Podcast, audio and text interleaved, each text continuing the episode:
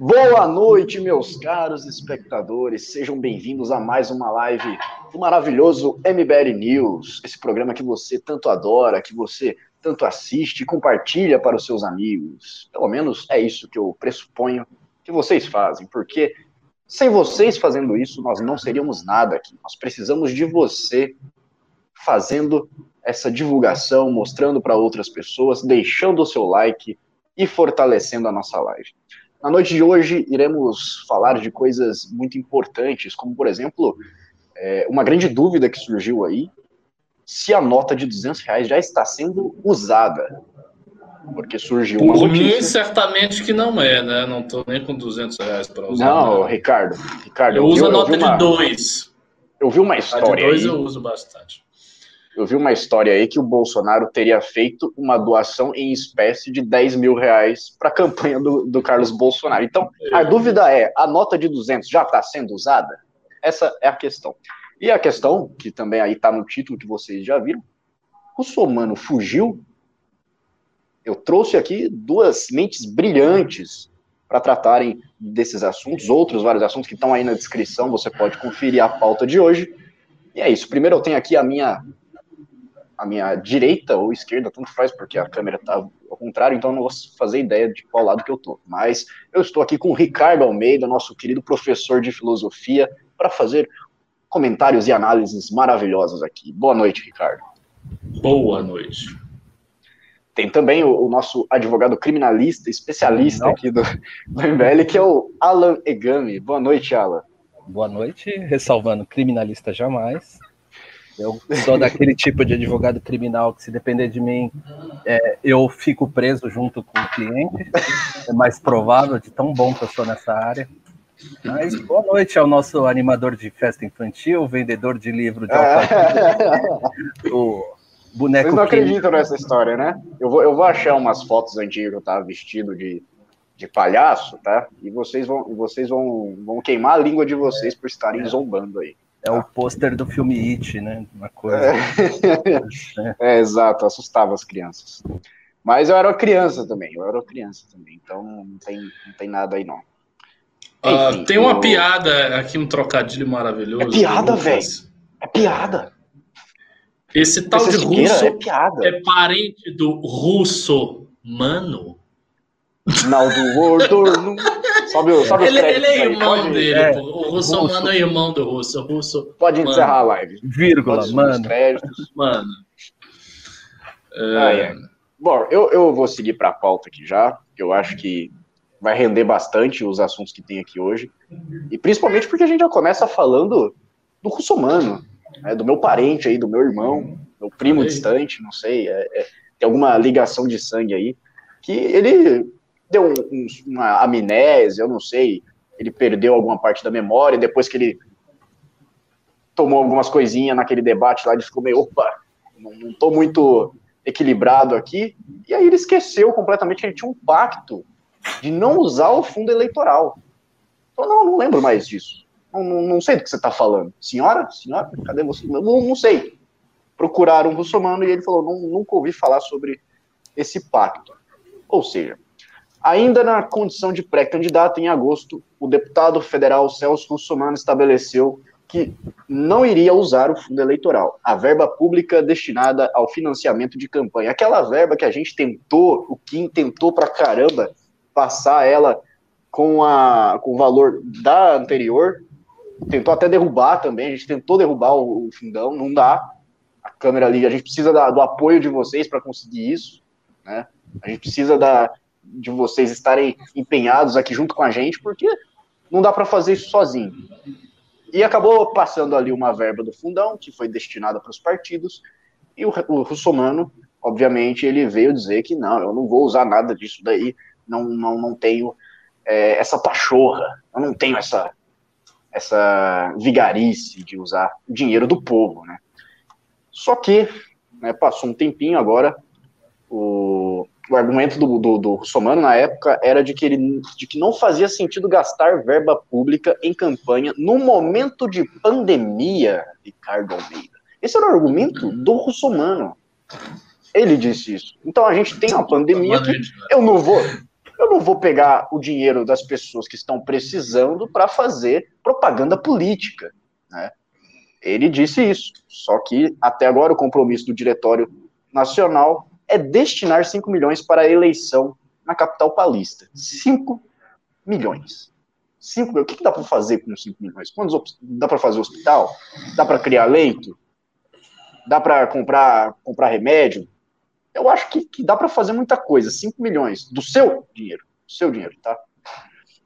É, ainda não há definição sobre como a verba será dividida entre Russumano e as campanhas de vereadores, mas o candidato deve ficar com mais da metade. Obviamente, os candidatos a prefeito estão ficando com uma parcela muito maior da verba do fundo eleitoral.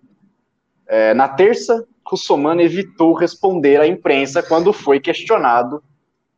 No fim das contas, peraí, quando foi questionado que, no fim das contas, vai usar a verba pública. Escreveram errado isso aqui, tá, tá, tá muito feio. Mas vamos lá. Ele, ele deu uma de senhora e não quis responder. Ele partiu, ele foi embora. É, como é que a gente faz, ô, ô, Ricardo? A gente tem muitos candidatos aí que, que estão usando o fundo eleitoral. Eu, eu acho que tem um candidato que não está usando. Não são 51 candidatos, é um candidato que está usando. E os outros estão todos aproveitando ali e tal. Vamos pegar o dinheiro da galera mesmo, está tendo pandemia, tem gente morrendo, 145 mil mortos, mas não, não importa. É campanha, preciso ganhar, preciso explorar. Qual que é, qual que é a nossa, nossa esperança com um cenário desse, Ricardo Almeida? Vamos lá. É, eu acho que a principal crítica que se deve fazer ao muçulmano é criticar a sua incoerência. Mas ele foi incoerente em prometer uma coisa que ele não sabia se teria condições políticas dentro do partido dele, junto à base de vereadores dele, para manter. Tá? Quando o candidato Arthur Duval prometeu não usar fundo eleitoral, e essa foi uma condição tá, dele para disputar, e é uma condição que ele acertou, conversou junto com a executiva do Patriota, não foi uma decisão tomada à revelia da executiva ou, ou por um capricho. Foi uma decisão uh, pensada, né, madura e que se impôs a, aos vereadores do partido.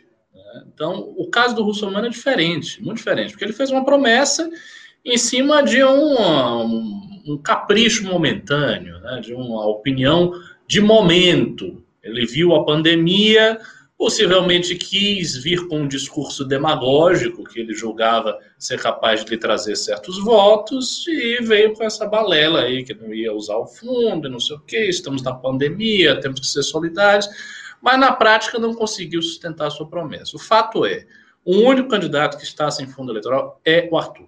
Ponto ele está sem o fundo. Quer dizer, tem o Sabará também do Novo, porque o Novo não utiliza, mas isso é, não é exatamente uma decisão. Não, ele é, não, não vou, não vou escolher mal rapaz assim desse jeito. Mas assim, não é uma decisão exatamente dele, essa é uma diretriz geral do partido. No caso do Arthur é diferente, porque o Patriota não tem essa, o Patriota não tem essa diretriz. É, essa, é, é, essa foi uma escolha do Arthur. O caso do Novo é uma escolha do partido a qual o Sabará concede ou, ou aceita, dado que ele faz parte do novo e dado que ele ganha, sendo um membro do novo, a chancela da legenda do Partido Novo, que é uma legenda muito forte. O Partido Novo tem uma legenda muito forte, a meu ver, no caso específico dele, mais forte até do que o próprio nome uh, do Sabará. Então, essa é a situação. Eu, por minha parte, eu tenho uma posição, eu tenho essa posição desde que eu entrei no MBL, Desde sempre, né? E desde que eu entrei no MBL, eu tenho essa discussão interna aqui, que é o seguinte: eu sou da opinião, já falei isso várias vezes para várias pessoas, em vários programas e nos bastidores, em discussões internas, discussões em grupos de líderes, em todos os lugares eu já falei isso. Eu acho que uh, esta decisão sistemática que o MBL toma de não eh, se valer do fundo eleitoral, não se valer de fundos partidários, de abdicar de dinheiro de gabinete, de abdicar de uma série de coisas. É uma postura muito, muito austera, eh, quase franciscana no momento. Eu não gosto. Eu, eu preferiria usar tudo que tivesse. Mas, assim, isso é uma coisa é pessoal do, do, do Arthur, do movimento, é uma escolha de, de respeito, né, de extremo respeito ao dinheiro do contribuinte, entendendo que, de fato, o contribuinte, o cidadão, é, está numa situação muito delicada quando o dinheiro dele é usado para financiar campanhas em que ele não acredita. Esse eu acho que é o principal problema dos fundos eleitorais, partidários, etc. É que é um dinheiro obtido através do, do, contribuinte, evidentemente esse dinheiro vem do tributo, o Estado nada cria, né? o Estado não produz em si, ó, o, o, dinheiro que o Estado tem é um dinheiro arrecadado das pessoas que produzem, e é um dinheiro repartido de acordo com certos critérios para diversos partidos de um valor muito alto. E esse valor é tirado do bolso do contribuinte e é repartido não de acordo com o que o contribuinte acha que deve ser o caso, que o contribuinte se sente contemplado por essa ou por aquela pauta. Não existe, por exemplo, a possibilidade de você, sendo pagador de impostos, entrar na Receita e dizer: não, eu quero que o dinheiro do fundo partidário que corresponde ao meu contributo, né, o meu tributo que eu estou uh, pagando, vá para os candidatos tais, vá para os partidos tais, vá para os partidos que têm posição ideológica assim, sabe? não tem como você fazer isso. Os caras pegam dinheiro, bota ali e acabou. Então, na prática, é o seguinte: todos nós, enquanto cidadãos brasileiros, estamos custeando a campanha de Guilherme Boulos, do Gilmar Tato, da Joyce, do Russomano, do Márcio França, todos eles é custeada com o nosso dinheiro. Então, é, esse é o problema. Eu acho que, dadas as regras do jogo, o MBL deveria operar dentro dessas regras. Sempre falei isso e vou continuar falando isso, embora as pessoas não façam. Né? Mas eu acho. E, e, acho que o ponto principal ali do Russomano é a sua incoerência. Ele foi, ele foi pego no flagra. Pegaram ele com, a, como se diz o ditado, com as calças curtas. Dizer, o cara promete uma coisa e não consegue sustentar. E para mim não há pior vício de um político do que prometer coisas que não consegue que não consegue sustentar, que não vai sustentar. Esse é um problema assim epidêmico na política, especialmente na política brasileira. Os nossos representantes prometem mundos e fundos, né, falam que vão fazer coisas impensáveis, chegam lá na frente, não fazem nada, e aí fica sempre esse estelionato. Né? Pessoas prometendo muitas coisas que não vão fazer, uma expectativa eternamente frustrada e um ciclo que nunca termina de promessas vazias e decepções e frustrações. Eu, sinceramente, espero que a política brasileira um dia saia desse ciclo viciado e viciante. É, nós temos um, um, grande exemplo atual aí que está na cabeça de todo mundo, que é o próprio Bolsonaro, junto a Paulo Guedes, que fizeram inúmeras promessas de campanhas e são provavelmente um dos maiores estelionatos eleitorais da nossa história, tá? Junto com muitos outros aí que, que já passaram pela história, mas eles estão se destacando, eles estão conseguindo é, chamar atenção. Mas é, eu posso fazer um só um comentário. Um rapaz aqui diz que se eu fosse político eu ia gastar até a alma. Não, se eu fosse candidato, se eu um dia for candidato, que eu não, não quero ser, mas se eu for, eu vou gastar tudo o que estiver prescrito na lei. E esse vai, essa vai ser a minha baliza. O que, que eu vou fazer? Aquilo que está dentro da lei. É, eu não vou fazer como os políticos costumam fazer, que é roubar. É, esse, esse é o grande problema. As pessoas roubam, elas metem a mão no dinheiro que não deve meter.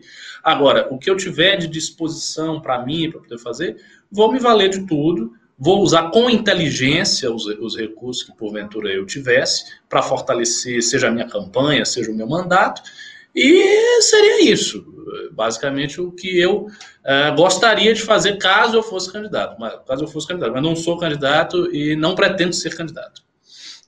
E, obviamente, o MBL, se, se mudasse a posição agora, também cairia no mesmo erro do Russomano, que é ser incoerente. O MBL também sempre claro. teve um discurso anti-fundo eleitoral, fez várias, vários projetos, emendas sim, e sim, manifestações para evitar o fundão. Não conseguiu, não conseguiu.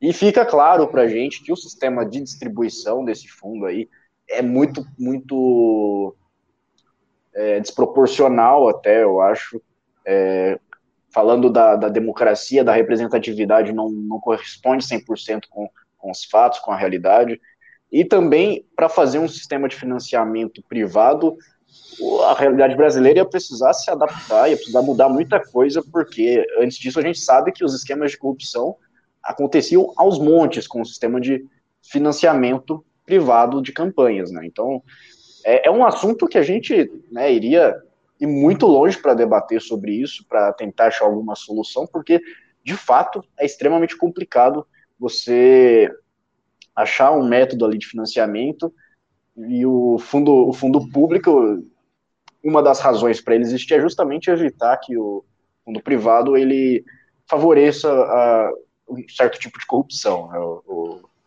Agora, o Alan, eu já, já quero ver aí o, se vai ter um, uma, uma réplica aí, um antagonismo entre os pensamentos, se você concorda com o Ricardo, se você, você acha que realmente não, não tem que usar, usar o fundão. E eu acho que, obviamente, você vai concordar que o, o Russomano foi extremamente incoerente ali com, com tudo que ele, com toda a trajetória que ele teve nessa campanha. É, o que a gente vê é que o Russomano tá quase um Joe Biden paulistano, né? Que realmente ele tem conseguido, é, não digo nem dar declarações, né? Ele não consegue mesmo articular nada, ele não consegue é, dizer nada ao público e, e, se esquece daquilo que disse. Né? Mas é, é o Joe Biden que gosta de criança?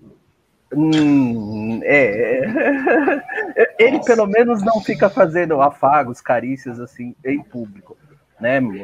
Isso eu estou mencionando Joe Biden, né? No caso, para ficar claro. É, Joe Biden não vai me processar, né? ele não vai vir dos Estados Unidos. Mas, mas é o seguinte, é, parece que realmente é, assim como o Rivotril, é, o fundo, o fundão eleitoral agora ele vai usar sem parcimônia, né?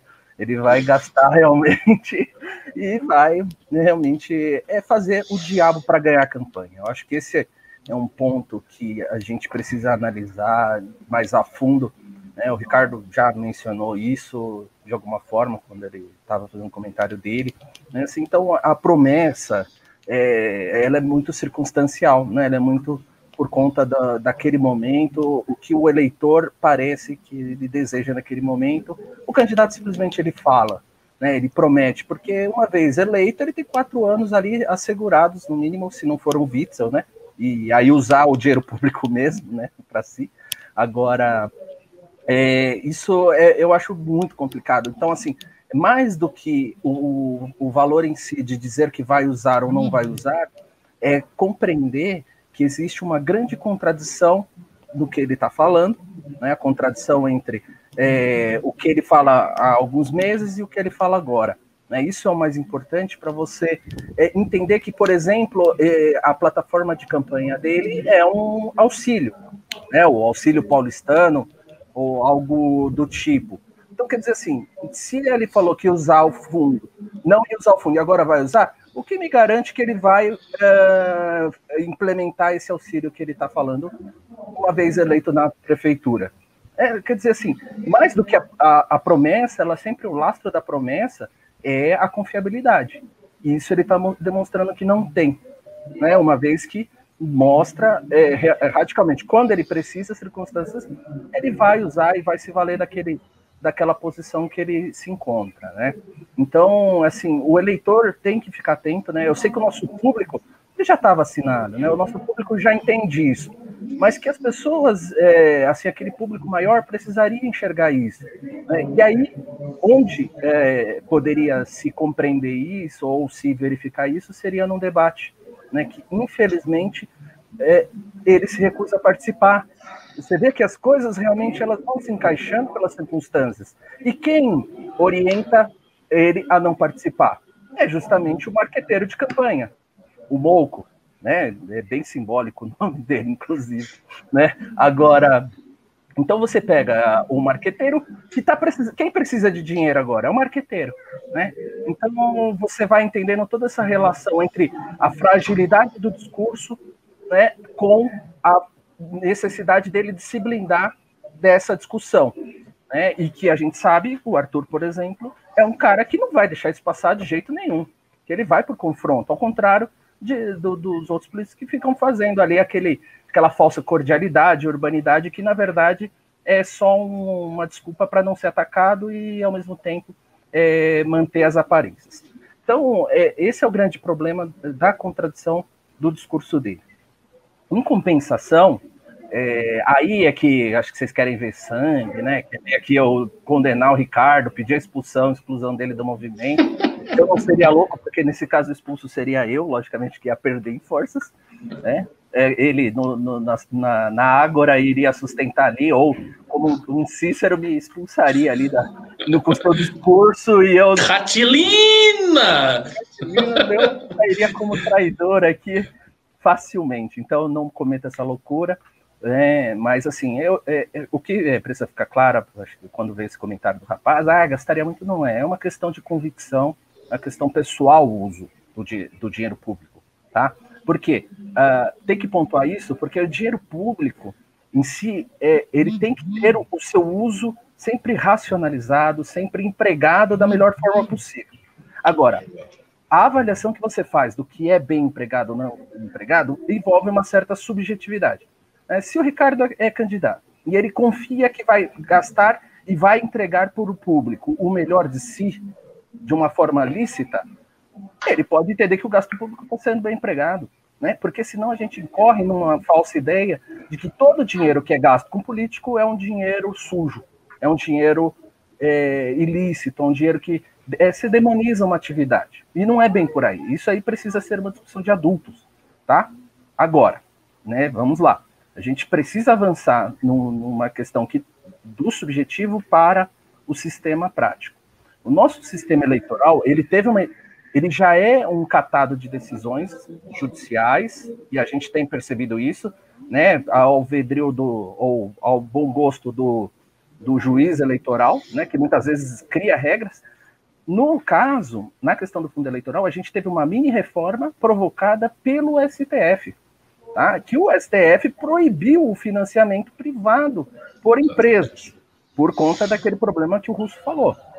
Se há um risco, havia um risco, esse risco ele deveria ser combatido pelos órgãos de fiscalização e não é, a priori, porque toda doação a priori considerada ilícita, você está condenando é, uma coisa sem saber, a, a você está pela intenção, imaginação. Então é um erro, foi um erro e agora colocou os candidatos nessa situação, tá? Agora, é, o que cada um vai fazer com isso é uma outra história? É, assim, não pode se condenar o, o uso do fundo público por si, né? O que se condena, por exemplo, e na minha visão é, é o pior, é, o, por exemplo, o Kim tentou barrar ali na, na, no Congresso o aumento do fundo eleitoral, porque existe uma questão principal que é a relação entre um real gasto e o voto. A relação entre o valor que cada um tem para o voto é totalmente desproporcional. Inclusive, acho que o, o, foi um curso do Renan e do Kim mostrando isso. O quanto custa o quanto custou o voto do Kim né, em relação aos outros que usaram o fundo partidário. Né? Então, é, a, o grande dilema que tem que, que ser esclarecido é assim: 5 milhões para a campanha do Celso Russumano 5 milhões para a campanha da Joyce Hasselman. E ela quer 10, parece, pelo que estava escrito aí. Né? Márcio França não quis revelar. Então, assim, se a gente for é, cuidar do bem público, a gente tem que começar a entender também melhor como é que funcionam essas campanhas.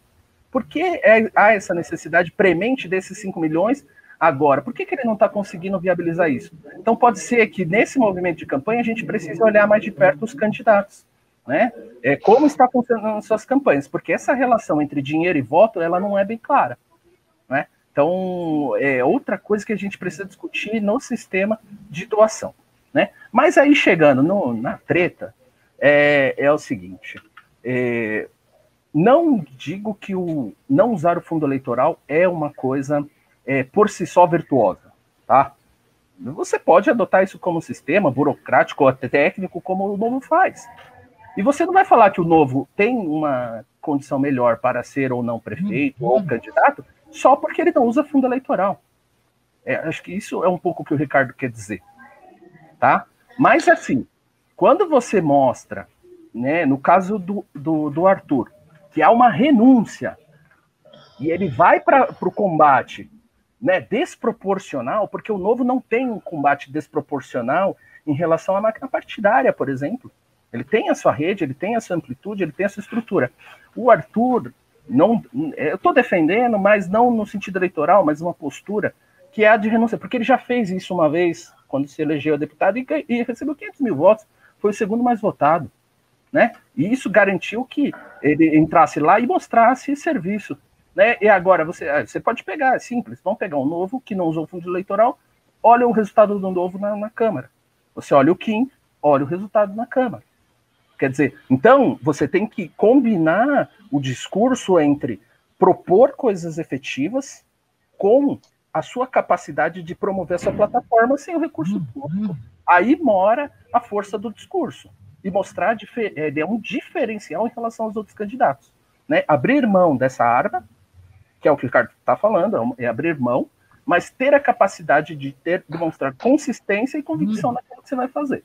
Aí é o diferencial do, que existe do Arthur. Né? Eu prefiro essa opção. É uma derrota que você cai de pé, se for o, o caso.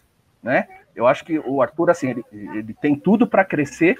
Eu acho que vai depender também de um pouco também da, das pessoas é, entrarem no jogo e entender a dinâmica da coisa. Olha com quem ele está brigando, né? E aí as pessoas que também apoiam uma campanha justa, uma campanha mais limpa, que também comece a falar da, das virtudes de ter uma campanha barata, né? E não fique olhando para o nome do candidato para dizer se a atitude dele é boa ou ruim, que isso não está acontecendo, né? Então, quer dizer, para falar mal do Celso Russomano usando fundo, a imprensa fala. Agora, para exaltar a atitude de candidatos, né, e falar isso tudo, o pessoal se cala, por quê? Porque são candidatos que não são da preferência. Em compensação, o candidato da preferência da, da, da elite aí, que faz parte uhum. da imprensa, Guilherme Boulos, está usando uma pancada de dinheiro por... 2 milhões e 700. 2 milhões e 700. Aí eu vou fazer uma correlação aqui que me, me veio à mente. Não usar o dinheiro público, que nem só por... não é virtude. Assim como falar que mora no Campo Limpo, também não é uma virtude. Tá? Entendeu? Quer dizer, você vive como o cara do Campo Limpo, você pega o ônibus que o cara do Campo Limpo, você acorda às 5 horas da manhã, você precisa pagar e comprar seu pão, Quer dizer, então, é, é, você vê que as falácias que são utilizadas do, do discurso não tem consistência. Uhum. Né? Então, aí pega o cara que fala que mora no Campo Limpo, mas está usando 5 milhões daquela população, que seria aí 50 mil pessoas de auxílio. Um auxílio para 50 mil pessoas. É isso que a demagogia cai quando você está discutindo a coisa no vazio, da promessa, né? Você não olha, ele não está usando o fundo, legal, mas dentro do plano que ele está propondo, tem coerência ou não tem coerência? E esse é o caso. Né? Então a gente precisa começar a olhar mais de perto essas coisas né? e, e começar a ter uma campanha que se fale. É, aliás, como tudo na política brasileira, isso eu estou notando que é o problema. Não se fala aquilo que tem que se falar. Se fala sempre de outro jeito ou de uma coisa que é sempre momentânea, vazia, superficial, frugal, né? Então, assim, o uhum. que, que é aqui? O que é aqui é o cara mentindo, porque se ele falou que ia fazer, não ia gastar, e agora vai gastar, ele tá mentindo e acabou. É isso que a gente tem que chegar à conclusão. Não ficar falando, ah, já tá descumprindo. Não, ele tá mentindo. Ele mentiu que não ia usar fundo eleitoral. Vão cobrar ele? Vão fazer debate para cobrá-lo? Não sei. Mas eu acho que está na hora de começar a, a tratar nesses termos a política, senão a gente vai ficar num vazio, amigo, que vai ser campanha atrás de campanha. Um vai falar que vai fazer auxílio de 10 bilhão, o outro vai falar que é 100, o outro vai falar que vai criar mil empregos, o outro vai falar que é 10 mil, e a gente só vai ficar com palhaçada, né? E ficar nesse marasmo. Olha só, olha só, Alan, tem um comentário aqui muito bom que eu vi do André Taver, que é o seguinte: é muito difícil competir com quem usa o fundão eleitoral. A diferença é enorme. E bom, ante a esse comentário aqui, vocês sabem o que fazer. Eu não posso dizer aqui, mas vocês sabem. E, além disso tudo, a gente tem um fato que está no título aí do programa, que é o russomano fujão. E não é fujão que ele fugiu da pergunta sobre o fundão, não. É fujão que ele fugiu dos debates. Tá? Fugiu dos debates. Record cancelando completamente os debates, porque é o seguinte, ele está na frente nas pesquisas, né? ele está ele está se saindo melhor, e aí ele vai debater, ele perde, ele tem, ele tem uma, uma, uma decadência muito grande uh, entre os apoiadores dele, inclusive, eu, eu vi muita gente que, tá, que é de uhum. esquerda, muita gente que é um público diferente que olha, vê o Russomano e começa a torcer contra, começa a torcer para ele perder, para ele perder popularidade, porque ele tem o apoio do Bolsonaro, por exemplo. Mas juntando esses dois elementos aí do fundão e dessa, da, dessa questão da, dos debates, a gente tem uma eleição extremamente antidemocrática aí. Porque, primeiro, você, você tem ali a, uma coisa que não se equipara, que é o fato de que tem candidato não usando fundão eleitoral, é o candidato que abdica desse, desse recurso. Ao mesmo tempo que aquilo que seria mais democrático, que traria espaço para todos os candidatos apresentarem as suas ideias, suas propostas, isso está sendo cancelado, esse espaço está sendo, tá sendo destruído por aqueles que já têm uma vantagem e ainda usam o dinheiro público, entendeu? Então fica completamente desequilibrado. Fora que tem o fator da, da má distribuição que existe aí do fundo. E, para completar apenas, é, se, uma coisa que eu, que eu, percebi no que você estava falando é, é, faz muito sentido. Se o cara, se o cara que nem o, o, o Barney, Sanders lá do, dos Estados Unidos, ele gasta milhões e milhões e não consegue continuar na campanha, é porque não sabe administrar o dinheiro, pô. O cara tá aqui no Brasil, ele tá gastando milhões na sua campanha e o custo por voto que ele tá usando ali não tá compensando, tá saindo muito caro, é porque esse cara é um péssimo administrador. Esse cara não sabe o que ele está fazendo. E aí você vê o curso lá do, do Renan e do Kim, é justamente isso. Você tem um custo muito mais baixo para ter muito mais votos. Que é o que, tinha que ser a mentalidade do, do, do, pessoal da política aí, né? Mas é, é uma realidade muito distante. Eu acho que é uma coisa que só o MBL vem fazendo. Só, só o MBL vem utilizando isso e o novo, talvez, também. Mas é, vocês querem falar do, dos debates antes de ir para a próxima pauta? É, é, é, eu, eu, eu quero falar do debate. É, realmente essa questão do debate é um negócio assim, muito complicado, porque o debate é o local onde os candidatos minoritários, que ainda estão, é, que ainda são minoritários, podem brilhar. É um momento, é um, veja, é um momento mais democrático da eleição, o debate, porque é o momento em que você efetivamente vê na sua frente a troca de razões no espaço de discussão pública diante da opinião pública. E isso é, é, é, é assim, é a essência da atividade democrática desde o século XVIII. Né? Citando aí um filósofo, quando o Habermas escreve o livro dele sobre a mudança estrutural na esfera pública, ele vai mostrar como a esfera pública ela vai se constituindo a partir daqueles clubes, cafés, aquelas casas de discussão ali no final do século XVII, início do século XVIII. E o que, que se fazia nesses lugares? Nesses lugares se discutia sobre tudo, inclusive sobre política. Então trocava-se razões, trocavam-se argumentos por pessoas que eram pessoas privadas, não eram pessoas públicas, e essas pessoas é que efetivamente construíram a esfera da opinião pública.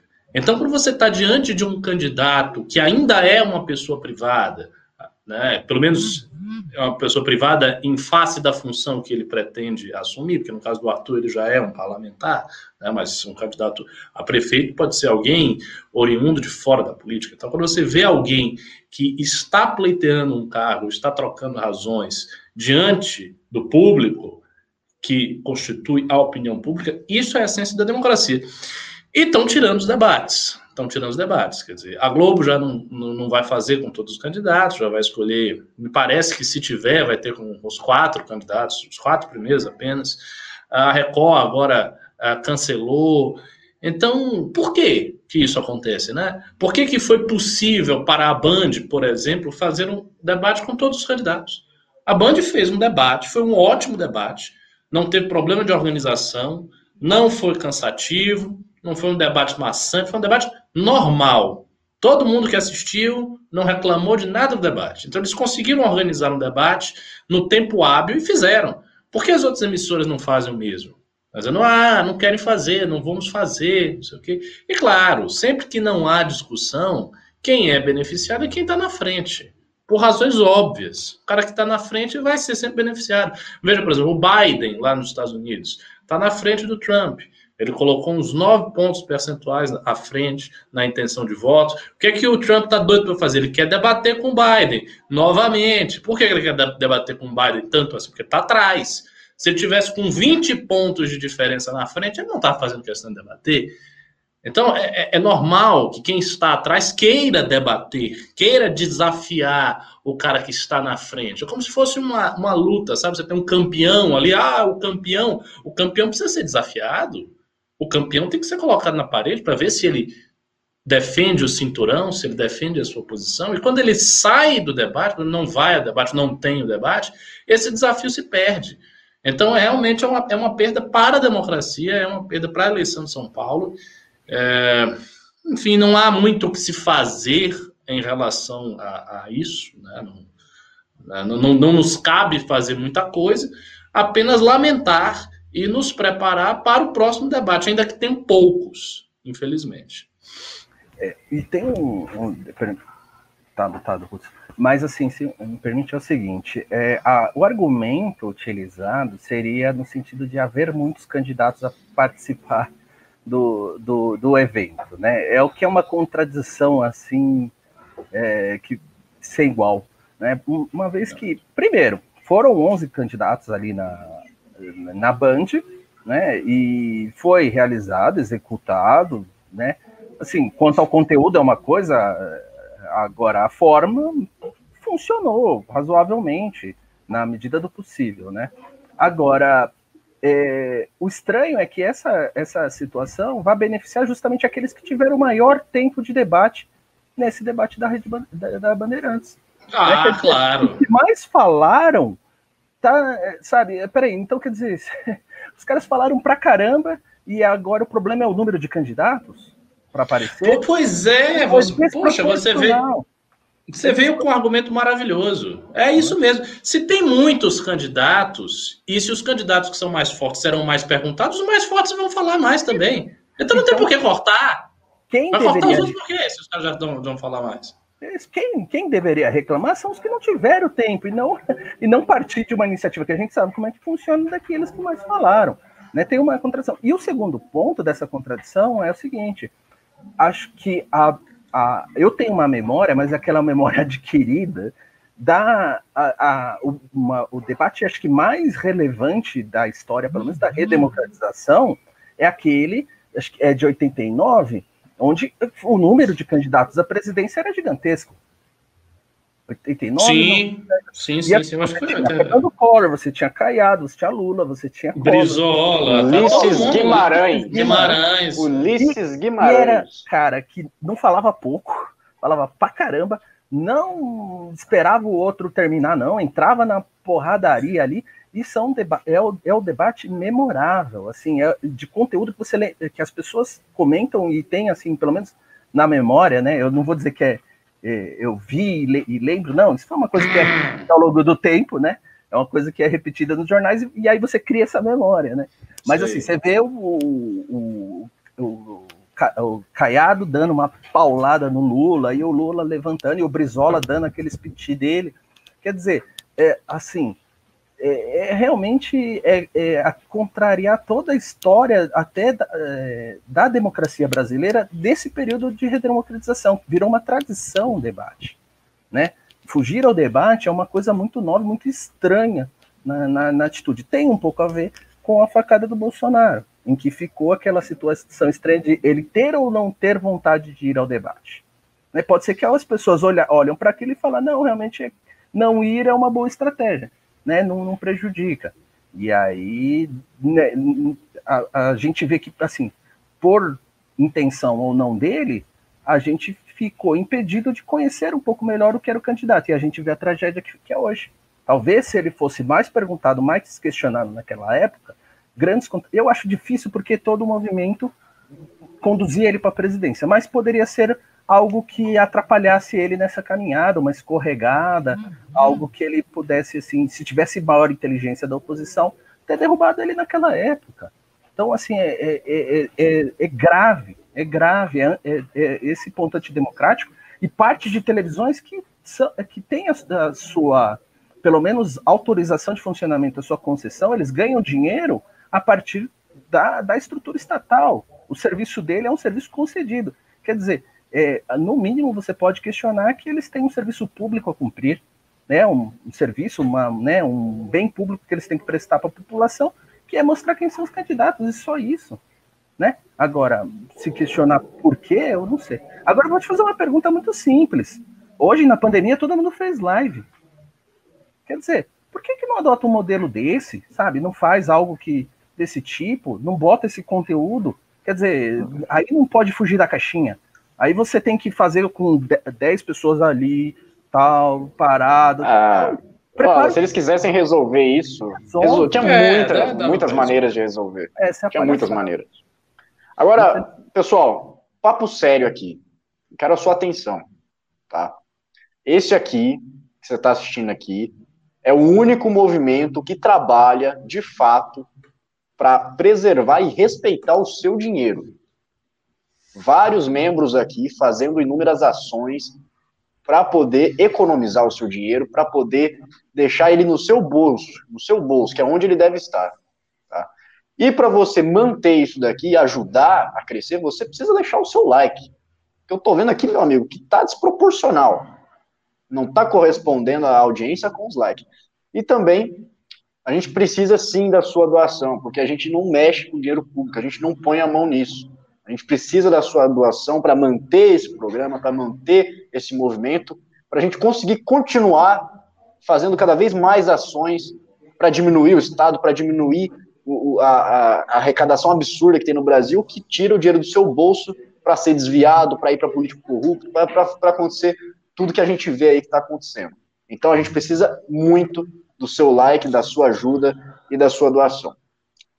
Bom, eu acho que todo mundo aqui já, já falou bastante sobre esse assunto, sobre essa pauta. Acredito que a gente possa passar para a próxima tranquilamente. Claro, claro. Agora, essa aqui eu já, eu já eu, vou confessar que eu não estou tão, tão por dentro assim, mas eu acredito que vocês estejam, tá? Que a justiça proibiu a TV Record de fazer propaganda subliminar para o Crivella. Uhum, uhum. A justiça eleitoral. Tá, tá, o lead aqui está repetindo a mesma coisa. Que o, o subliminar, o Marcelo Crivella, que é, espantem, sobrinho de Edir Macedo. Edir Macedo.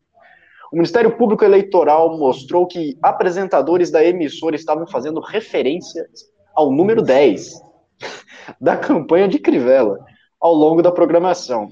A emissora passou a divulgar um número de... A emissora passou a divulgar um número de WhatsApp com o final 1010. Alguns apresentadores, como Wagner Montes Filho, do Balanço Geral Manhã, apareciam em anúncio falando o número do celular, reforçando o final. 10, 10. Não esqueça. É possível isso, cara. 10, 10, diz, dizia o apresentador com as palmas da mão das mãos abertas. Na decisão, a juíza eleitoral Luciana Moreira Lima escreveu: A conduta dos apresentadores e da emissora caracterizavam propaganda subliminar com potencialidade de influir na disputa eleitoral em razão da repetição maciça, devendo reprimir-se o uso indevido dos meios de comunicação social. É, cara, eu acho que, eu acho que assim, a gente pode falar de cachaça aqui, tudo bem, mas aí, aí a gente não tá também falando, pô, o final aqui do número é 10, 10. O que, que, que, que vocês acham? Está errado o que eles fizeram, Ricardo? É, é eu acho que sim, né? Se você tem uma regra eleitoral que é tão, inclusive, tão, tão rigorosa, principalmente com os veículos de mídia não tradicionais, na internet e tudo mais, então a regra precisa ser seguida. Quer dizer, a Record não pode ficar fazendo propaganda do candidato simplesmente porque ele é ligado à Igreja Universal e ficar falando 10 em ocasiões aleatórias, né? Vai, chega um cara lá e do nada, que 10, não esqueça o 10, ó. Quando você estiver na casa, você pensa: 1, 2, 3, 4, 5, 6, 7, 8, 9, 10. O que, que é isso? Que palhaçada é essa? Mas assim, não, não, me, não me espanta, né? nada que venha dessas pessoas me espanta. Elas são absolutamente sem, sem pudor. Né? De Macedo é um homem despudorado, no sentido preciso da palavra, não tem vergonha de nada. Então, se há essa diretriz na, na, na Record, a pessoa vai seguir, vai obedecer. Né? Não, não, vejo como muito surpreendente, não. Eu queria comentar outra coisa. Teve um rapaz que chegou na tweet do Kim, eu não sei se ele ainda está aí ou ele já saiu, mas um comentário só porque eu acho graça desses haters que chegam aqui no MBL para falar mal do movimento. De vez em quando aparecem os haters, né, um comentário no, no YouTube ou aqui na Twitch, e chegou um hater aí com uns clichês. Eu acho que ele deve ser de esquerda, porque tem uns clichês meio, meio que, que soam, que ressoam um certo discurso de esquerda. Ele está dizendo: MBL é um lixo, vocês são um puxadinho do PSDB, seus canalhas. Cresceram de forma oportunística nas jornadas de junho, com financiamento de grandes empresários e apoio da Globo. O passado desse partido, é, desse partido, imagina, é podre até o. Olha, assim, os caras ainda vêm com esse tipo de ataque para cima do MBL. Esse ataque é tão bobo, são ataques tão bobos que tanto a esquerda quanto a direita ainda reproduzem essas mesmas asneiras, que assim, para quem acompanha o movimento chega a ser ridículo. Por exemplo, primeira coisa, o MBL, esse partido, o MBL não é um partido, cara, é um movimento, não é um partido. Então, esse é o primeiro erro.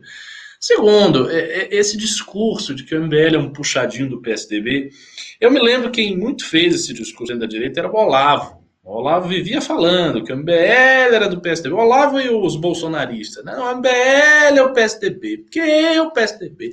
Por que o PSDB? O MBL. Veja, aonde está o MBL nas eleições municipais de São Paulo? Está com o PSDB? Não está. Quem é o PSDB? É o Bruno Covas. O MBL está batendo no PSDB. O MBL botou um candidato para disputar contra o cara, meu Deus do céu. Qual o sentido de que o MBL é um puxadinho do PSDB. Não tem sentido. Se o MBL fosse um puxadinho do PSDB. É a estratégia das tesouras, ele, Ricardo. Ele, obviamente, não participaria da eleição contra o candidato do PSDB, irmão. Ele seria um apoiador do PSDB. Nós estaríamos apoiando o Bruno Covas formalmente. Né? Talvez se não formalmente, porque o movimento não pode apoiar e tal, mas daria algum tipo de apoio aí, estaria próximo, e não está, obviamente não está. Então, assim, isso é uma grande besteira, outra coisa. Então, vai dizer, ah, porque o MBL conta com o apoio de grandes empresários, empresários monumentais. Isso não existe. O movimento que conta com grande apoio do empresariado não fica todos os dias pedindo 50 conto de pimba. Isso não existe, não tem, não tem sentido você gastar essa energia toda para pedir dinheiro. E se você olhar os doadores do MBL, os principais, são doadores de pouco valor, são coisas de pouca monta. Eventualmente tem um ou outro empresário assim mais robusto que gosta do movimento, doa alguma coisa, mas é pouco. O, o, o, grosso mesmo representativo das doações no momento vem da, da, da, sociedade civil, de pessoas que doam pouco dinheiro, que doam no Pimba, que doam nos, nas páginas né, de apoio do, do, do, MBL e tal. É isso que vem. E outra coisa, apoio da Globo. Que apoio da Globo? A Globo, a Globo não tá fazendo nada com o MBL, pô.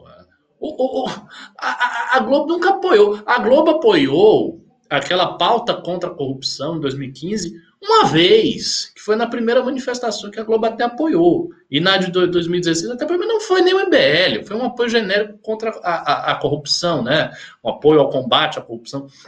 Então, todos esses clichês são muito tolos, muito superficiais, e eu fico impressionado que eu vejo a essa altura do campeonato, a galera ainda vem com essa mesma conversa, PSDB, Globo, grandes empresários.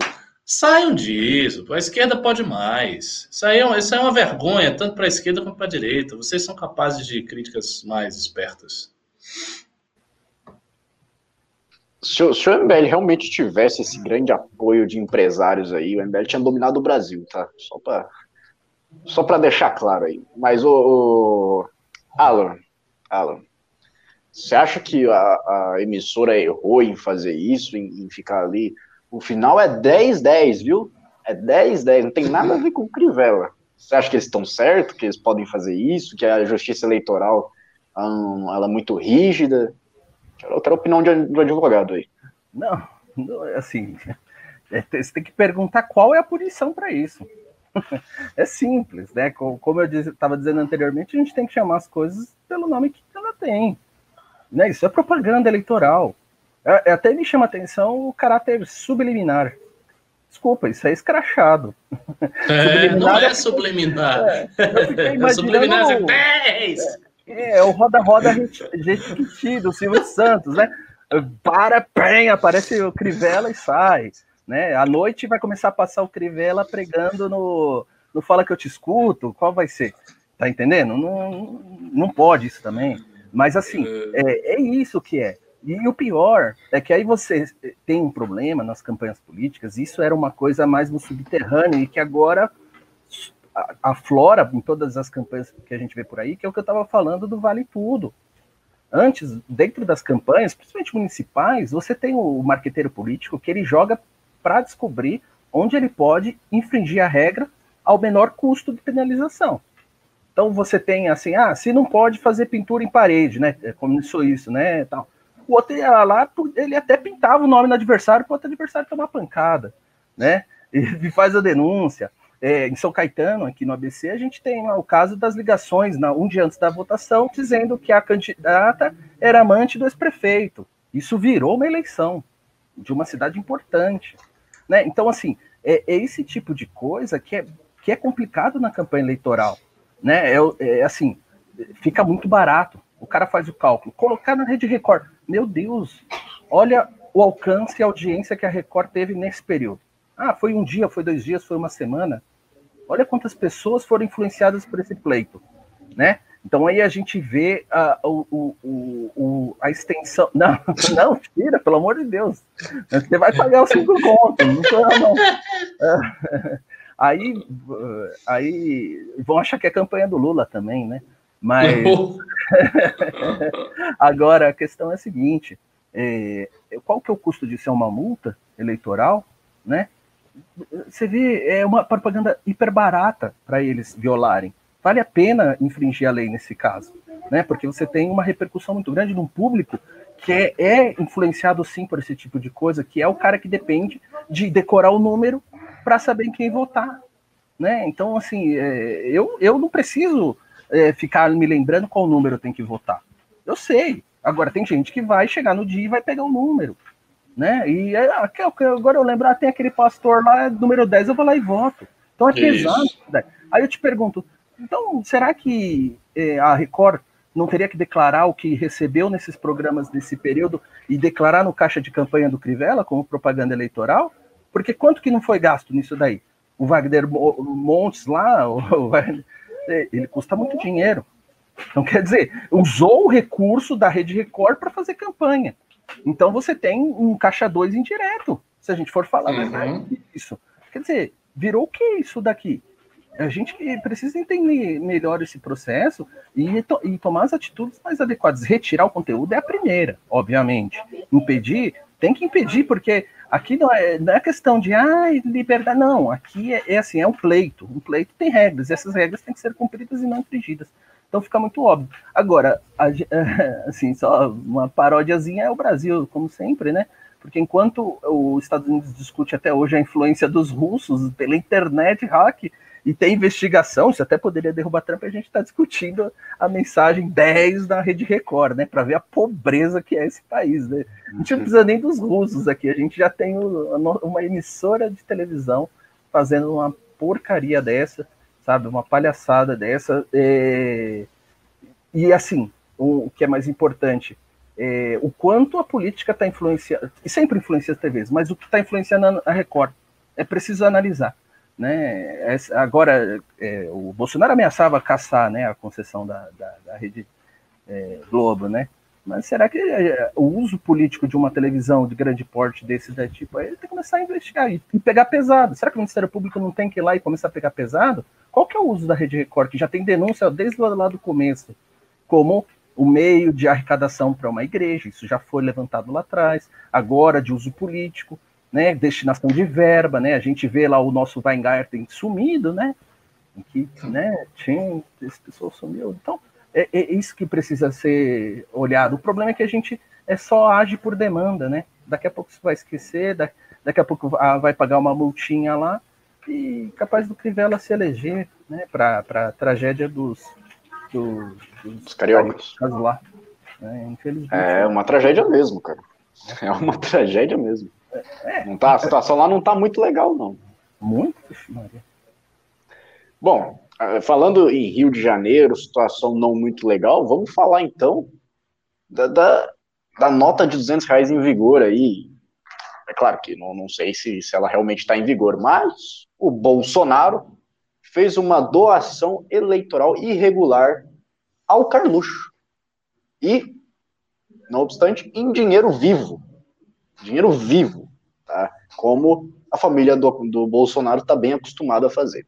O presidente Jair Bolsonaro fez uma doação irregular em dinheiro vivo para a campanha deste ano de reeleição do seu filho Carlos Bolsonaro, republicanos Rio de Janeiro.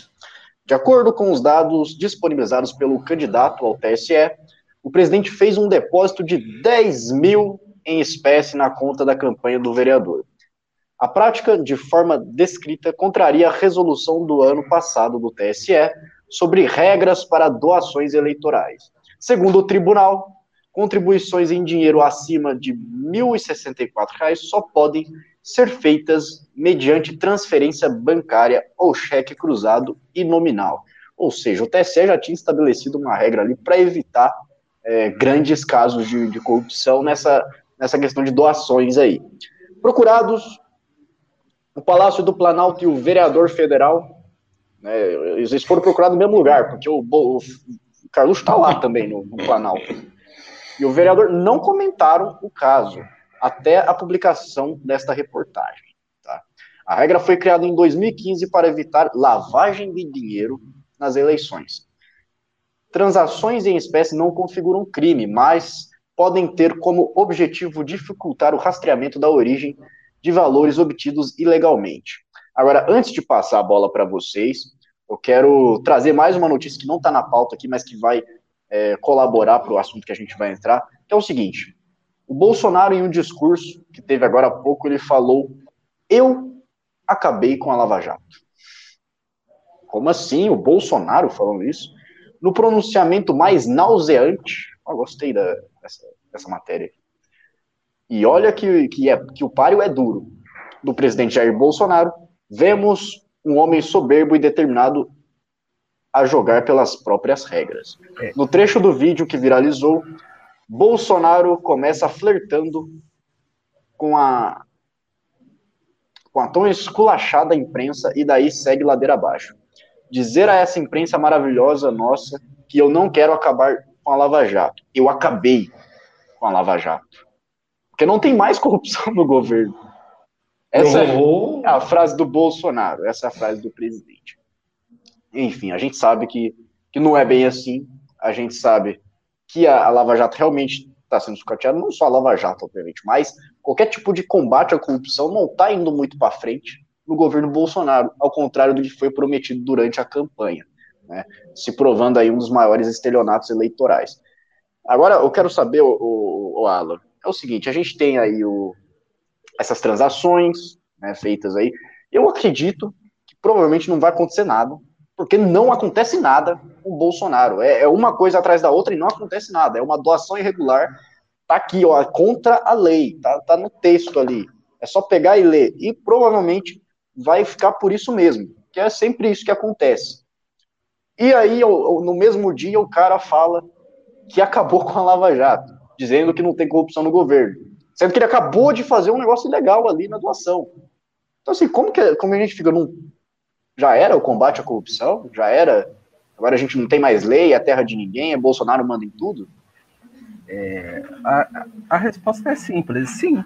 A pergunta é para mim? Ou pro Alan? É, é, pro Alan? é para mim? É, já, já era, já era mesmo, assim. E, e, um pouco por culpa do excesso de, de vontade realmente de dar punitividade que levou o próprio Bolsonaro à presidência. Né? A gente não pode esquecer que ele é resultado de um discurso é, natural de insatisfação popular e, e, que levou ao pedido de que, é, quase que revolucionário aí para que todo político fosse punido, né? Bom, Mas, assim, são, são dois fatos distintos, mas que se intercambiam aí de uma forma, como o Russo colocou, né? Uh, eu fico me perguntando qual que é o problema da família Bolsonaro com os meios eletrônicos de pagamento, né? Outro dia perguntaram para o Bolsonaro. Ele não é, sabe o que é o Pix. Ele não sabe o que é o Pix. aí, a gente, aí fica provado que ele respondeu que é a carteirinha do aviador e tal. Né? Ele não sabe que é uma transação instantânea né? pela internet do governo, implementado pela equipe econômica dele, inclusive. Né? Isso que é absurdo, né? Quer dizer, é o presidente que não sabe o que acontece no próprio governo, mas é, é impressionante essa incapacidade deles de lidar com, com os meios ilícitos, e no caso é ilícito. Né? Então, como você falou, o que é importante é assim, a gente especula sempre o, o mal, porque a gente está tão cansado de ver é, tanta sacanagem que na hora você já pensa, pô, meteu 10 pau aí porque é corrupto. Não, não é assim. Né? A gente precisa começar a responder as perguntas de forma adequada presidente, né? No caso, você não consegue perguntar, mas que se olhe mais perto, é, como é que esses 10 mil reais chegaram na conta de doação? É ô, ô, ô, Alan, é. teve uma tal de Cris Bernard aí que foi lá no cercadinho questionar o Bolsonaro sobre os mortos do, da Covid-19. Ele vai, vai, lá, vai lá questionar o seu governador. Aí veio gente perguntar dos 89 mil, o cara falou que, ia meter, que tem vontade de dar um soco na cara dele. É, não tem é, como é, você perguntar. É, não, é, é retoricamente falando, né? A, a, questão é a seguinte, que se investigue. É, o presidente, ele circula o dinheiro, como é que circula o dinheiro assim, 10 pau? Quer dizer, ele mandou o assessor dele lá depois, né, doar, levar na casa do Carlos, né? Nem depositar, levou na casa do Carlos. Quer dizer assim, é, é uma, uma inconsistência da coisa, é, ou esse dinheiro saiu de algum lugar. Tem que se desconfiar, tem que se perguntar, não é porque ele é presidente. Esse dinheiro aí foi parar dentro da casa do Carlos, da, da equipe de campanha do Carlos Bolsonaro, como? Entregou em mãos esses 10 pau? E é engraçado, né? Porque ele é o presidente do povão, mas que ganha ali e doa um quarto do seu salário para a campanha eleitoral. Quer dizer, tem algum benefício ter a campanha eleitoral? Se a gente questiona tanto né, a, a, as empresas, doações de empresas, como pode um, um, um, cara que recebe seus recursos públicos, o cara que está 30 anos ganhando dinheiro público, ele pega 10 pau e joga na campanha do próprio filho? Né? Acho que, assim, se a gente for falar de moralidade e de legalidade aqui, a ferro e fogo, até como o Bolsonaro gosta, vamos questionar. Né? Na minha época, o, o, o, do meu avô e da minha avó, que era mais bruto, assim, que não tinha muito papo, é, peraí, você fez esse negócio aí, tem coisa errada. Entendeu? É, o Bolsonaro tem que começar a perguntar. É, como é que é? Você é funcionário público e dá 10 pau aí para campanha de graça assim? Tá, tá levando alguma coisa? Tem que começar a perguntar coisa desse jeito, para começar a ficar mais séria a coisa. Mas não vai ser, eu sei que não vai ser, tá? E, e de fato, assim, é, é, o engraçado é até a disposição para contrariar contrariar a lei. Quer dizer, um homem que já tem o seu histórico de é, pu, é, é, político, como um cara homem público, ele insiste numa ilegalidade e agora tá aí, não pode fazer, não vai dizer que ele não sabe que não pode fazer dessa forma, ele vai lá e faz. Essa que é a maior contradição. Você olha e fala, não, não se justifica, né? Agora, a declaração dele é muito mais divertida, né? Assim, é, você olha assim para o povão, de certa forma, funciona. Mas se você olhar o contexto em que ela é falada, é, diz muito sobre o momento político dele, tá? Então, assim, é, os 10 mil é pouca porcaria que nem vai, vai olhar. Mas quando ele diz que, olha, ô imprensa, né, a Lava Jato acabou, acabou porque no meu governo não tem corrupção, é que aí ele volta àquele argumento simplório da base dele, que qualquer merda que ele faz é o seguinte, mas eu não sou corrupto. Ele está apelando para isso porque num momento de pressão da própria base política dele. A base está é, pressionando pelas alianças dele com o Centrão, com caras que são envolvidos em corrupção. São é decisões que sabe que vai ter um custo muito alto lá na frente e que agora culminou na nomeação do Cássio, da indicação da nomeação do Cássio Nunes.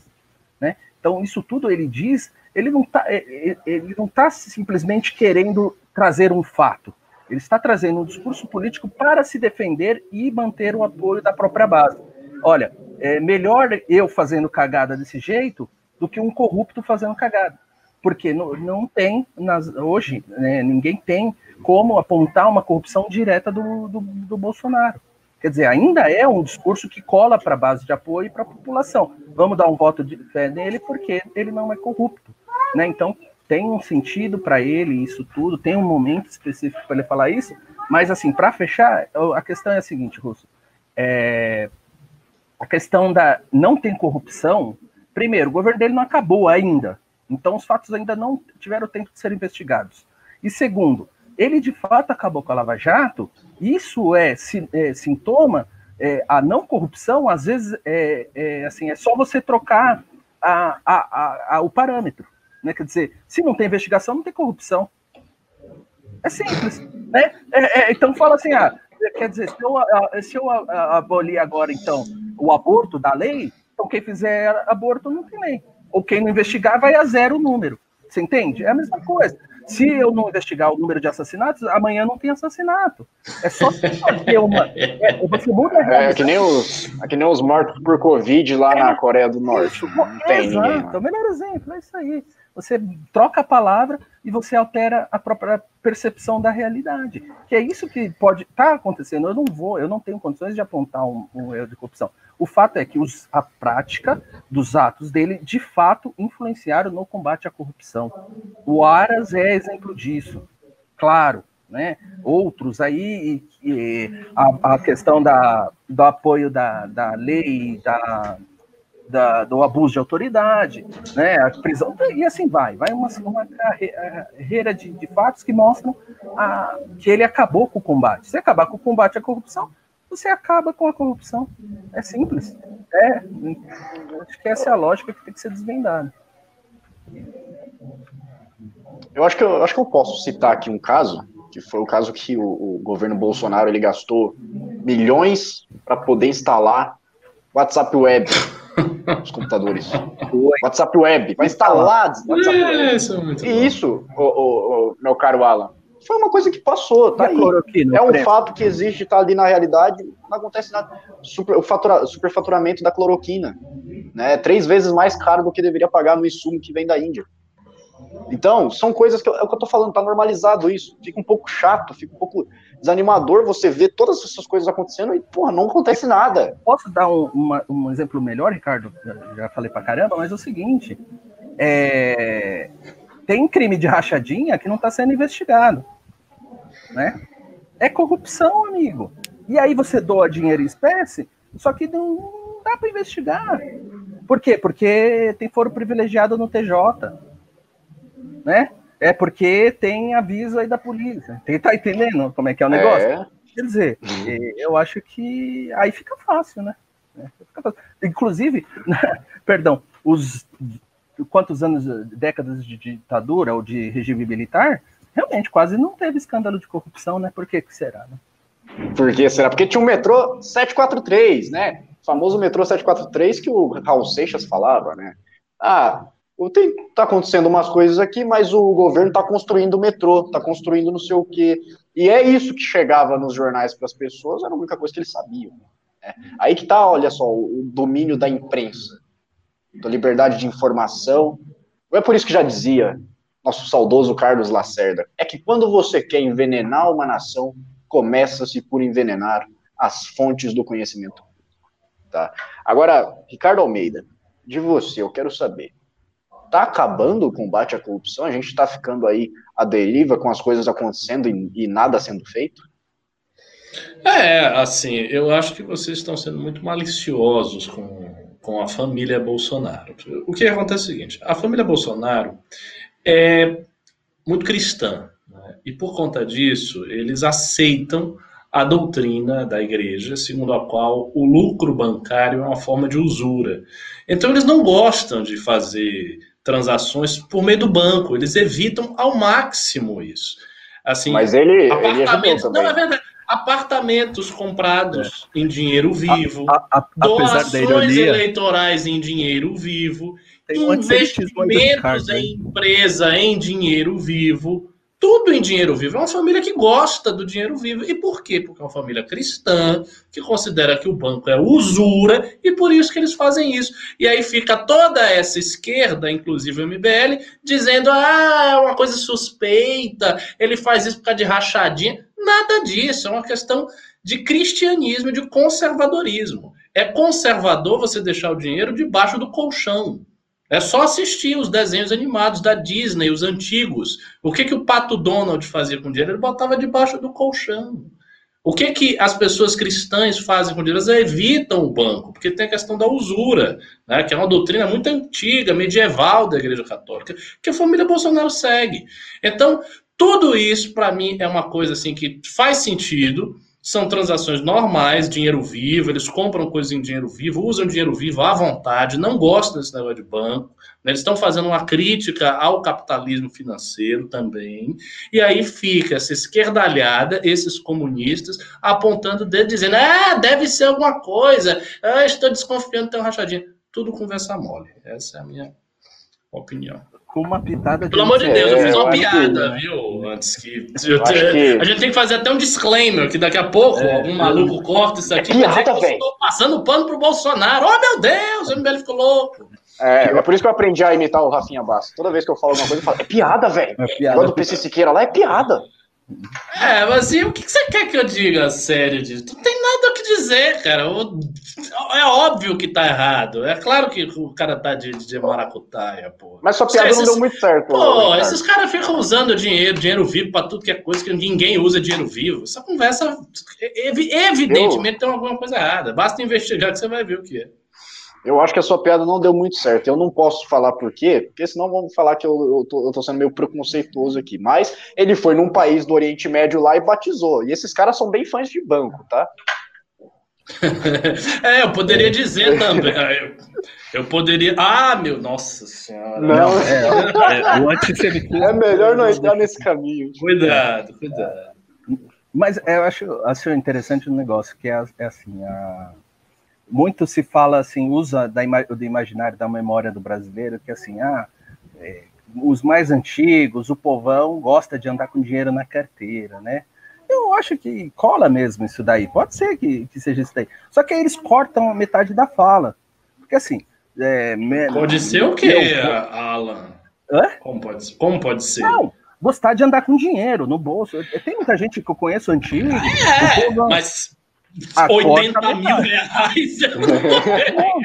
aqui com dinheirinho aqui. É para comprar um apartamento, mas eu boto na carteira. É. Mas assim, o, o, o, popular, o popular sabe disso, ó.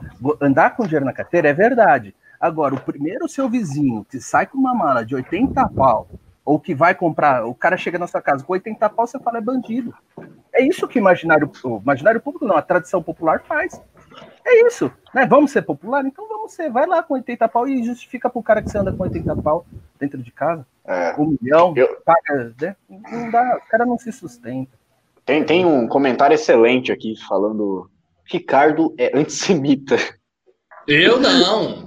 O Ricardo, ele, é, ele, é, ele é muçulmano.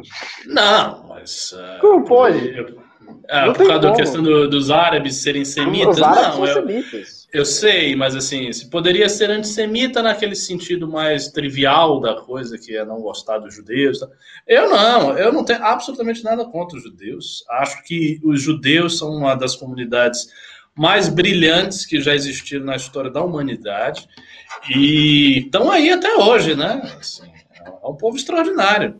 É tão ah. extraordinário que construíram o Estado de Israel, que eu não gosto, mas venceram todas as guerras que disputaram com as potências árabes, né? Venceram a Guerra de Seis Dias, venceram em Yom Kippur, venceram em 1967, venceram a porra toda. Então aí, né? O que, a gente vai fazer? Ah, Para passar o que eles passaram durante todas, toda a história, eles têm que ser realmente um povo muito bem, muito bem organizado, muito bem unido. Sim. E, e o, o incrível é quantos, quantos judeus você tem né, na, na, parte intelectual, eu, às vezes eu fico olhando como é que pode, a quantidade de gente que você tem, de notáveis que, que, que declara judeu, eu acho que eu, eu vou dar uma de decotele e vou fazer uns trabalhos científicos aqui, vou falar que eu sou judeu também.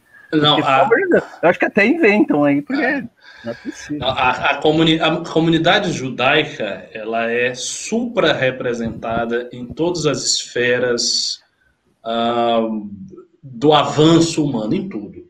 Desde violinistas judeus que têm uma cacetada de grandes virtuosos, compositores, cientistas das mais variadas eh, frentes, dos mais variados campos, ganhadores do Nobel, tem muita gente. É, é, é muito impressionante, muito impressionante. O, o, o, sujeito mais inteligente que eu já conheci era um polímata judeu.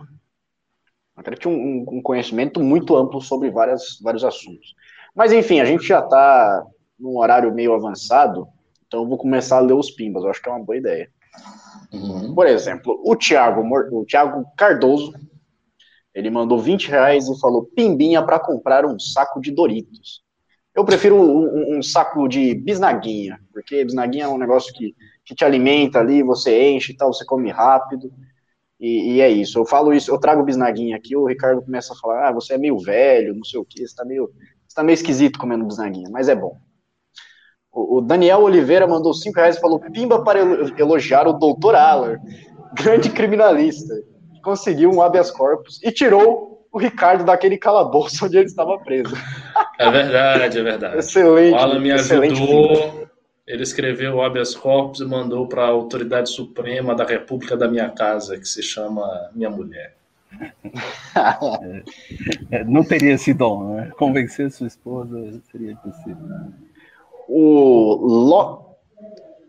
é, Loli Garcia mandou 10 reais e falou: eu me sentiria muito melhor que usassem o dinheiro que já está lá, pois sofro em ver o, o Arthur pedindo dinheiro e correndo o risco de parar a campanha, como ele mesmo disse. Não é fácil, não é fácil, é óbvio, mas a gente jamais vai também é, descumprir aquilo que a gente prometeu. De, de, A gente não, né? Esses caras aí. Esses caras aí, né? Eu não tinha nada a ver com isso. Ai, ai, é difícil, né? O Edivaldo Reis mandou dois reais e falou: Boa noite, amigos. Abraços para vocês. Muito obrigado. Um abraço para você também. Um abraço. O Brasil Limpinho mandou 10 reais e não falou nada. Muito obrigado pelo seu pimba. O Daniel Oliveira mandou 5 reais e falou: Vocês conseguem vislumbrar nas eleições em SP desdobramentos similares à eleição mineira de 18, em que o Zema correu por fora e surpreendeu? Olha. Olha. É... Pode escorrer aí, cara. Olha, eu, eu acho que o que aconteceu na eleição de, de, de 2018 não vai se repetir na história política do Brasil tão cedo. Aconteceu uma coisa muito impressionante, mas é um fenômeno extraordinário, incrível, eu uh, acho, assim, na minha vida, em toda a minha vida, eu tive dois momentos de profundo assombro com a política. O primeiro momento foi a primeira manifestação que eu fui contra Dilma Rousseff, que eu não conhecia o MBL, não conhecia nada, e eu achava que a manifestação ia ter 150 pessoas, mas tinha 10 mil pessoas. Em Salvador, terra petista, entendeu? E eu fiquei, eu fiquei assim, aturdido com aquilo ali. Aquilo foi chocante. E o segundo grande choque que eu tive na minha vida foi a eleição de 2018. Especialmente o primeiro turno. O segundo turno não tanto. Mas o primeiro turno foi extremamente chocante. Extremamente chocante. O que Bolsonaro fez em matéria de alavancar deputados foi uma coisa nunca vista na história do Brasil. Porque, com uma campanha ridícula, né, sem nada, sem ninguém, contra tudo, contra todos. Ele não só se elegeu, como ele levantou cinquenta e tantos deputados e, de alguma maneira, aquele fenômeno levantou também uma série de governadores.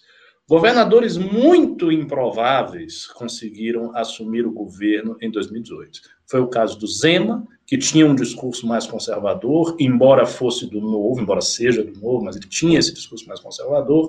Foi o caso do Witzel, e principalmente foi o caso do governador de Santa Catarina, do Moisés, né, que era o governador do PSL, com o apoio de Jair Bolsonaro.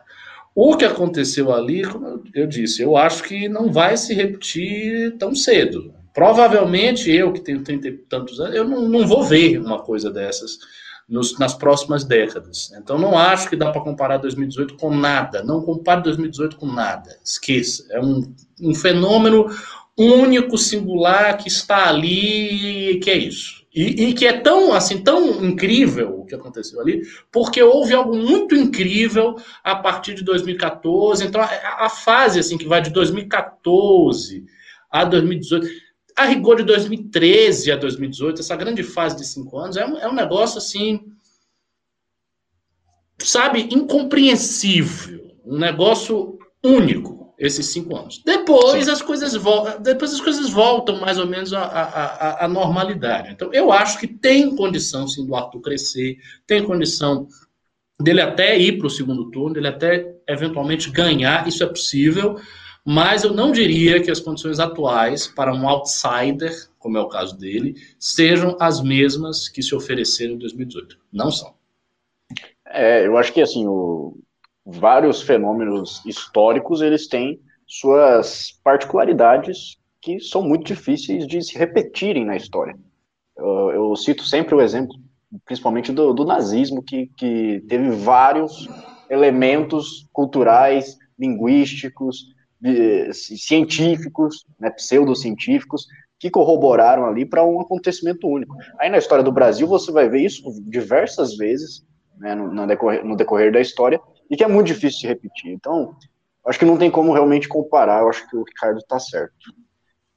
Quer, quer falar alguma coisa sobre isso, Alan?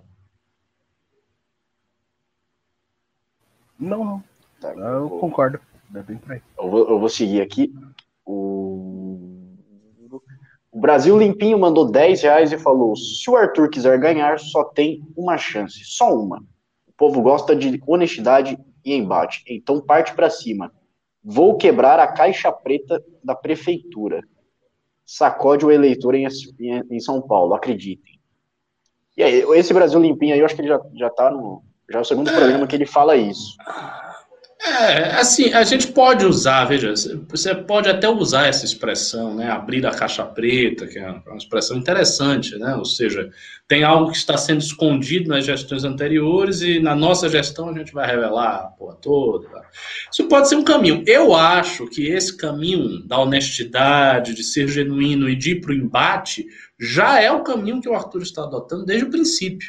Ele tem feito exatamente isso uma, um traço da campanha dele é justamente esse: é ser o mais franco possível, dizer as coisas da maneira mais direta possível e ser bastante combativo nas suas colocações. Ele tem uma retórica muito combativa, o que combina com a persona dele, a figura dele. Ele é uma pessoa naturalmente combativa, como eu já falei, ele anda de um jeito engraçado, ele é todo durinho, assim, tem esse jeito meio marrentinho.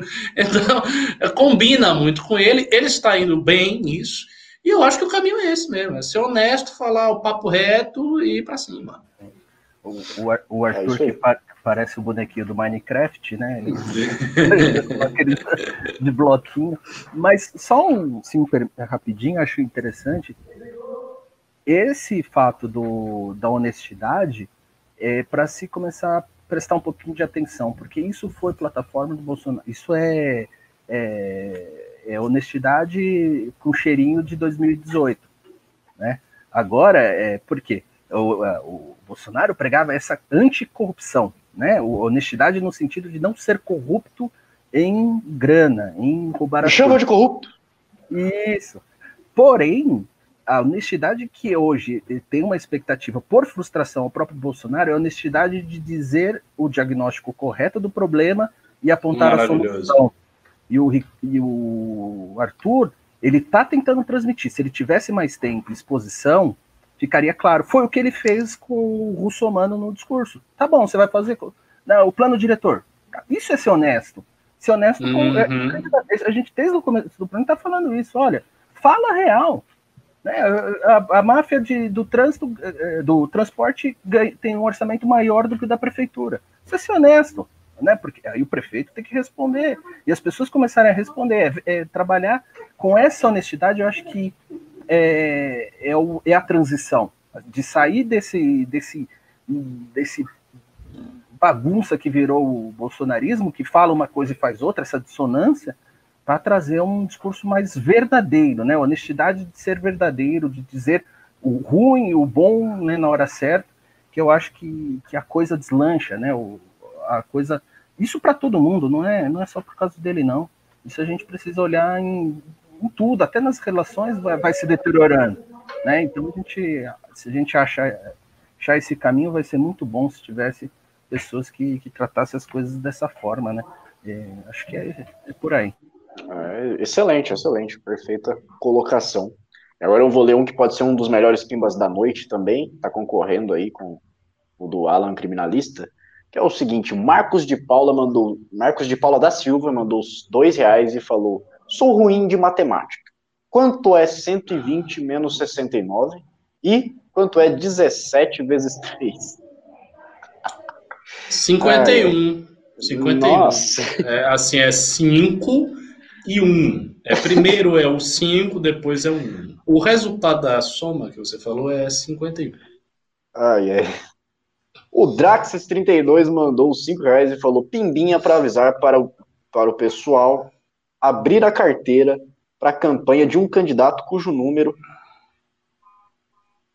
Eu, eu, não, eu não, posso falar isso. não, não vou falar isso. É, mas enfim, vocês entenderam. O Thiago Cardoso mandou 50 reais, pimbaralho, muito obrigado, Thiago, e falou: o antagonista disse que há plágio na dissertação de mestrado de Cássio Nunes e que o autor nos metadados do arquivo PDF submetido é o nome do autor do texto plagiado. É, ele, até o Será ego que tá ele, copiado. Será que ele até comprou a dissertação? Nossa, não, cara, não, ele fez, ele é, fez tipo Gil Diniz ali, né? Deixou não, o nome lá no, nos metadados. É, não, o, o problema é que é, o Saul Tourinho, se não me engano esse nome, é parceiraço dele lá no Piauí. Entendeu? Hum. Então, eu, talvez eles tenham uma afinidade, algo que transcendental, que o pensamento do Saul foi transmitido para ele, assim, telepaticamente, não sei. E até o erro de português ele conseguiu, ele psicografou. É, era, era, um conhecimento, era um conhecimento a priori, né? O, o... É, é, é, é, meio óbvio que você né, consegue até repetir, é igual é, plágio de música, né? Não, é, uma, é um acorde é. tão simples que a gente copia, né?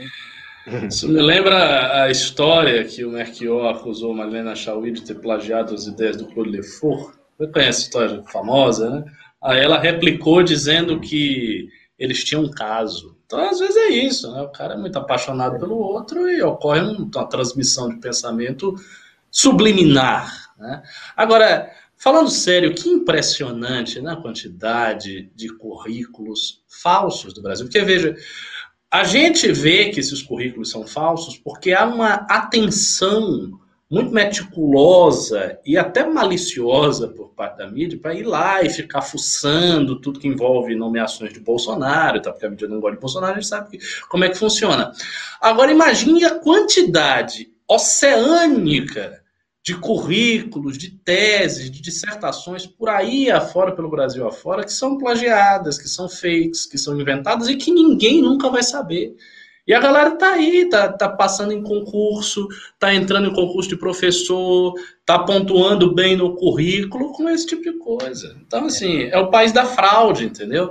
É o país da fraude. A gente tem que sempre presumir a fraude quando se trata de credenciais acadêmicas brasileiras. É uma pena que seja assim, mas é assim. É, o, o, o, mas isso tem a ver com a tradição, realmente, da que forma nessa nosso problema estético estilístico, né? Que, assim, no sentido lógico, simplório né, da palavra, que é o seguinte: é, o cara botou no currículo, ele é. Entendeu? Ele é. não e, e, aí você questiona o número de doutores no Brasil também, que, que acho que é algo que é incompatível com a qualidade de trabalhos que tem sido produzido. Né? E até tá cheio de doutor no Brasil que não é porra nenhuma. Aí nada. você vai ler, você vai ler tese, você vai. Você fala, mas isso aqui não é possível que considerou um, um produto acadêmico, algo de importância, relevância científica. Você olha, não tem. E, e assim, são pessoas que não, não, não se destacam por isso. Né? Então, uhum. assim, é, o título ele é algo que na nossa sociedade realmente ele, ele vem antes da pessoa, assim, né? Acho, eu, eu até sou meio revoltado em relação a isso. Né? Eu, eu tenho um, um, um quezinho olavista, sabe, de contra os acadêmicos. Eu, eu sou um pouquinho nesse e... sentido. Eu é, sei da importância. O, o, fato é o seguinte: o Olavo. Todo mundo tem um pouco. Sua, o Olavo, com a sua terceira série do primário, Está influ influenciando meio mundo de gente, né? Fez o que fez, tudo que fez. Ele tem a terceira, ele tem a terceira série do primário. Quantas pessoas você conhece que escreveram um livro de filosofia com a terceira série do primário? O que, que uma pessoa que tem a é. terceira série do primário, em regra, vai ser? Vai ser pedreiro, quem... vai capinar, Amigo. Hoje, eu acho que quem passou, pela, quem passou realmente pela academia e não é, não foi uma pessoa alienada, ela tem um pouquinho desse pensamento que ali não, não, não funciona direito. Dá para você uhum. adquirir muito conhecimento por fora. É, é isso. Eu acho, eu não, eu acho importante, tá? A academia, pela produção científica, sim, só que um é tão avacalhado que essa segurança da produção científica não existe. Isso que é pior. É, é, às vezes um controle mal feito é pior do que o não controle. Mas, o, o Russo, um, acho que o um comentário rapidinho no mérito da questão. Né? Se, assim, para ser rápido, para ser ministro do STF tem duas condições, três no caso, mas duas mais importantes. É, é três, é, uma é idade, conhecimento notório, saber jurídico, né? E, e idoneidade, né? A, a, a reputação, reputação ilibada, né? Que aí a gente começa a perguntar o seguinte: será que aí a gente já não vai ter que fazer uma flexão do, do, do pensamento e da interpretação da palavra reputação ilibada para poder forçar essa nomeação? Né? E assim, sem juízo de Sim, quem é o caso, não, não, claro, se o cara plagiou, que pode reputação é um ilibada é essa. Lógico. Entendeu? E assim, é uma, o tipo de exigência não é só assim, não ter um antecedente, não ter algo que bacule. Não, é ilibado. Ilibado, para mim, no meu dicionário, tem um significado só, é limpo, é límpido. Né? Não translúcido tem, até. Translúcido. É. Tem que ser perfeito, tá? E aí, nesse caso, assim, a gente já tem o precedente, que é a falta de conhecimento do, do Toffoli e o roubo de, de autos para não cumprir. Isso de, foi passado, né? E agora a gente tem esse, esse segundo caso. Quer dizer, eu, hoje eu ouvi muito garantista, inclusive Reinaldo Azevedo, que se vende como garantista, dando uma flexão a essa palavra. E aí você vê que aí é, é, é a falta de conhecimento, porque o garantista é um, é um, é um literalista e reputação ilibada não tem flexão. Quer dizer, então assim, se fosse um país sério, esse cara não entrava por conta desse problema, tá? Porque qualquer cidadão, se você fosse numa entrevista de emprego lá numa empresa e apresentasse, olha, eu tenho título, a empresa liga na, na instituição, você não tem esse título, você não é admitido. Quiçá o cara que vai julgar as questões mais importantes do país. Desculpa, mas Lógico. aí é muita condescendência com, com o errado. É, é exatamente isso. O JVK4M4X1MV5 mandou dois reais e falou: cadê os pimbas? É uma boa indagação. Pois é, Eu cadê os que... pimbaços? Cadê o dinheiro? Eu achei que a gente ia ficar até 11 horas aqui lendo prata. Achei que a gente ficaria até 11 horas lendo Pimbas aqui, mas já acabou. Infelizmente já acabou. E, bom, Ricardo também tem aula daqui a pouco, então acho por bem nós encerrarmos essa live aqui agora. Então, por favor, Ricardo, suas considerações finais. Ah, minhas considerações finais é o seguinte: quem já está no Academia MBL, por favor, compareça, assista a aula ao vivo. Eu gosto de ver os comentários ao vivo, não gosto que pessoas assistam depois, eu prefiro que elas assistam durante a aula. Nós vamos prosseguir a nossa leitura do livro de Condorcet, esboço do quadro do progresso, que é um texto clássico, maravilhoso, em que ele apresenta a concepção de, de, de progresso. Eu confesso que, que eu tô com a vida apertada agora, né? É campanha, não sei o quê, mas enfim. Mas vamos ter a nossa aula. Tem, tem um outro pimba aqui. É, Deixa eu, posso, posso ler, já que eu tô vendo aqui? Uh, Gabriel, filete do 20 reais. Deixando uma ajudinha. O MBL me ajuda a ter esperança, mas a cada dia o futuro parece mais tenebroso. Uma pergunta: o que vocês acharam da crítica do Coppola ao Bolsonaro? Eu confesso que eu não vi, eu não acompanho o Coppola, eu sei só quem ele é. Eu sei quem é o Coppola, mas não vejo nada do Coppola, assim como não vejo nada de quase todo mundo da direita brasileira. Mas se ele fez a crítica justa, apropriada, bacana para ele, né? Assim, o, o, barco do bolsonarismo, tenho certeza, a galera vai sair, vai sair, vai, vai ficar um barco magrinho, um barco pequenininho, a não ser que ele se reeleja. Também saibam disso. Se Bolsonaro se reeleger, volta todo mundo pro barco. Ninguém imagina. Saiu, não vai voltar. Volta, volta sim. Arranja uma desculpa, diz que não era bem assim, né? e já tá ali.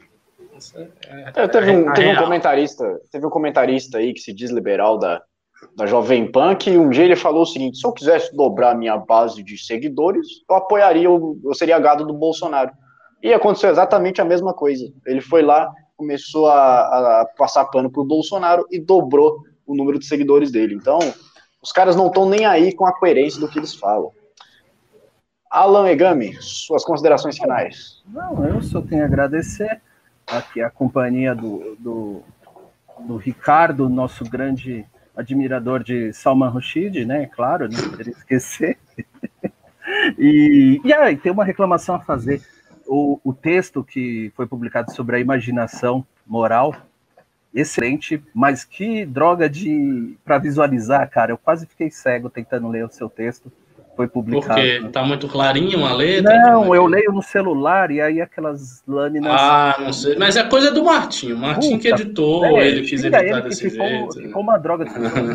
Mas você gostou do texto? Gostei. Eu acho que dá é... para dá pra aumentar. Tá bom? Rende dá para o quê? Dá para prosseguir. É, mas, mas é porque tinha limite. Esse texto ah. foi escrito, deixa eu só lembrar da ocasião, foi escrito porque um menino pediu, pra, era um livro que ia sair de um grupo do Nordeste, né?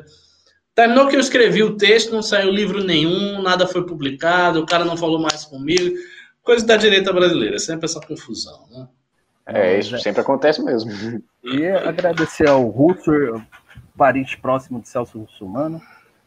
Ficamos... A piadoca dele, né? Tem que, tem que gravar. Tem o boneco Ken aí da direita. É isso aí, eu agradeço, agradeço mais uma vez a sua audiência a sua paciência de ficar aqui nos acompanhando, as suas doações, seu like, seu pimba, essa interação maravilhosa que nós temos nesse chat aqui, extremamente qualificado. Peço que você me siga nas redes sociais, tá aí embaixo, o Russo Nel, tá no, no Twitter, no Instagram, tem aí o do, do Ricardo também, o Alan. Segue lá que a gente está sempre fazendo comentários, está sempre trazendo novas informações. E é isso, mais uma vez, obrigado e até a próxima.